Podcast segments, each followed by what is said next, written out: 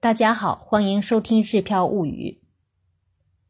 双手合掌，说完“我开动了”之后，才动筷子的日本餐桌进食礼仪已经深入人心。很多日本民众，特别是上了年纪的日本老人们，也经常把“可惜了”挂在嘴边。如果说这样一个是物尽其用、是节俭为美德的国家，却是全世界人均剩饭最多、食品浪费最严重的国家时，估计很多朋友都要开始怀疑自己的耳朵。二零一九年四月，减少食品浪费推进法案即将在日本诞生。法案中规定。食材大量依靠进口，却还大量浪费食材的日本，应该认真对待食品浪费问题。这里的食品浪费是指明明还能吃却被废弃掉的食品。目前日本的粮食自给率只有百分之三十九，每年要进口大量食品。据日本农林水产省公布的资料显示，二零一五年度日本的食品浪费总量是六百四十六万吨。同年，联合国世界粮食援助总量约为三百二十万吨，也就是说，日本的食品浪费总量是世界粮食援助总量的两倍。那么，日本的食品浪费是如何产生的呢？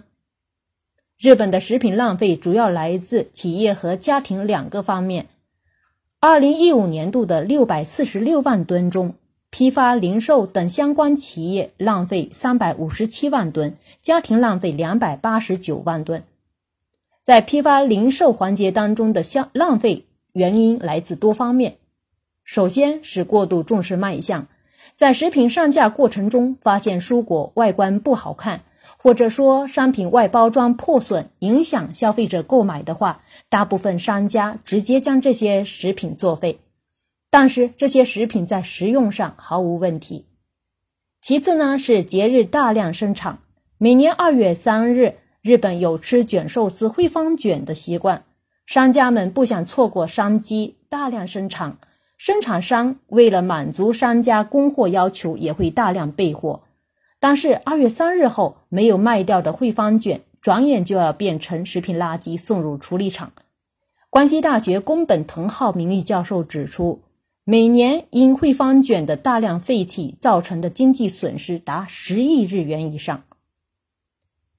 最后，造成日本企业食品浪费的重要原因是商界里存在的三分之一规则。三分之一规则是怎样的一个规则呢？我们假设二零一八年四月一号生产的食品，赏味期有六个月。那么，生产商向零售商出货的最终期限是为六月一号，也就是在前两个月之内必须出货。零售商能够将商品出售给消费者的最终期限是八月一号。超过这个日期之后，所有剩下的食品将从货架上撤下，全部还给生产商，或者说直接扔掉。其实，从八月一号开始到赏味期限十月一号为止，还有两个月时间，在这期间食用完全没有问题。据日本流通经济研究所研究表明，每年因三分之一规则造成的经济损失达到一千两百亿日元。除了企业之外，不容忽视的是，一半食品浪费来自家庭。家庭食品浪费来自食材处理过程当中的过分去除食材的可食用部分、剩饭和消费或者说赏味期限过期食品。据窗口市二零一七年举行的抽样调查显示，家庭食品浪费中剩饭占百分之六十三六十八点三，直接废弃的占百分之二十二点三，过分去除食材可食用部分的占百分之九点四。比如说，我们在给蔬菜去皮时，把皮削得太厚，或者说去掉鱼头、肉类中的肥肉等等，这些都属于过分切除食材可食用部分。家庭中的剩饭又是如何产生的呢？在神户市二零一六年到二零一七年间举行的跟踪调查当中发现呢，有孩子的家庭和独居老人的家庭剩饭量是最多的。独居老人的剩饭量是有孩子家庭的两倍，这主要是因为老年人的食量减少了，然后呢量又太多，或者说自己煮太多。那么直接废弃又是怎么回事呢？同样，在神户市的调查当中发现，生鲜蔬菜品质下降直接废弃的比例就较高。另外呢，一些赏味期限过期的食品也直接被废弃。其实，食品浪费与我们个人的消费行动息息相关。比如，我们在超市购物时，喜欢从后方拿消费期限或者说赏味期限更久的食品，因为这样买回家之后可以放久一些。从我们个人的角度来说，这可以说是非常聪明的购物行为，但是呢，从三分之一规则来考虑的话，如果买回家后马上就能用掉的话，我们更应该拿排列靠前的食品，这样从货架上被直接撤掉废弃的食品浪费就会少很多。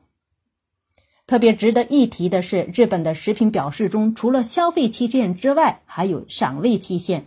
像三明治、便当、蛋糕这些比较容易腐坏的食品，一般都用消费期限来表示；而像方便面、零食、饮料这些不太容易马上腐坏的食品，一般用赏味期限来表示。消费期限呢，是指在没有开封的情况下，按照规定的保存方法保存，到规定期限为止能够安全食用。相对来说，日本的消费期限总体上设置的期间也较短。而赏味期限呢，是指没有开封，按照规定保存方法保存之后，在该表示日期内吃该食品最美味，并不是说过了赏味期限的食品马上就不能吃。很多人把过了赏味期限的食品直接扔掉的原因，就在于没有搞清楚消费期限与赏味期限的内在区别。如果能弄清，消费期限和赏味期限的区别，日本家庭食品浪费就会大大减少。可以说，食品浪费与我们个人行为息息相关。但是，现实生活中，大部分消费者却浑然不知自己正为食品浪费添砖加瓦。所以呢，日本以立法的形式唤起民众对食品浪费问题的关注。减少食品浪费推进法案规定，在内阁府中设立。减少食品浪费推进会议将减少食品浪费作为国民运动来推广。政府制定减少食品浪费的基本方针，各地的政府也将相应的推出具体的推进计划。为了促进广大民众和相关企业对减少食品浪费的理解，该法案还规定每年十月为减少食品浪费月。相信法案实施之后，日本的食品浪费问题也将会得到改善。做这期内容的过程中呢，我个人对食品浪费问题有了更深的认识。没想到看似简单的一个个消费行为，居然会造成如此大的浪费。所以呢，昨天上超市拿牛奶时，我也就直接拿了面前的牛奶。换作是以前的话，也是从后方拿的。可以说，减少食品浪费要从我们个人做起，从我做起。本期分享到此结束。本期节目的文稿呢，发表在我的个人微信公众号“日票物语”里，欢迎大家关注，感谢收听。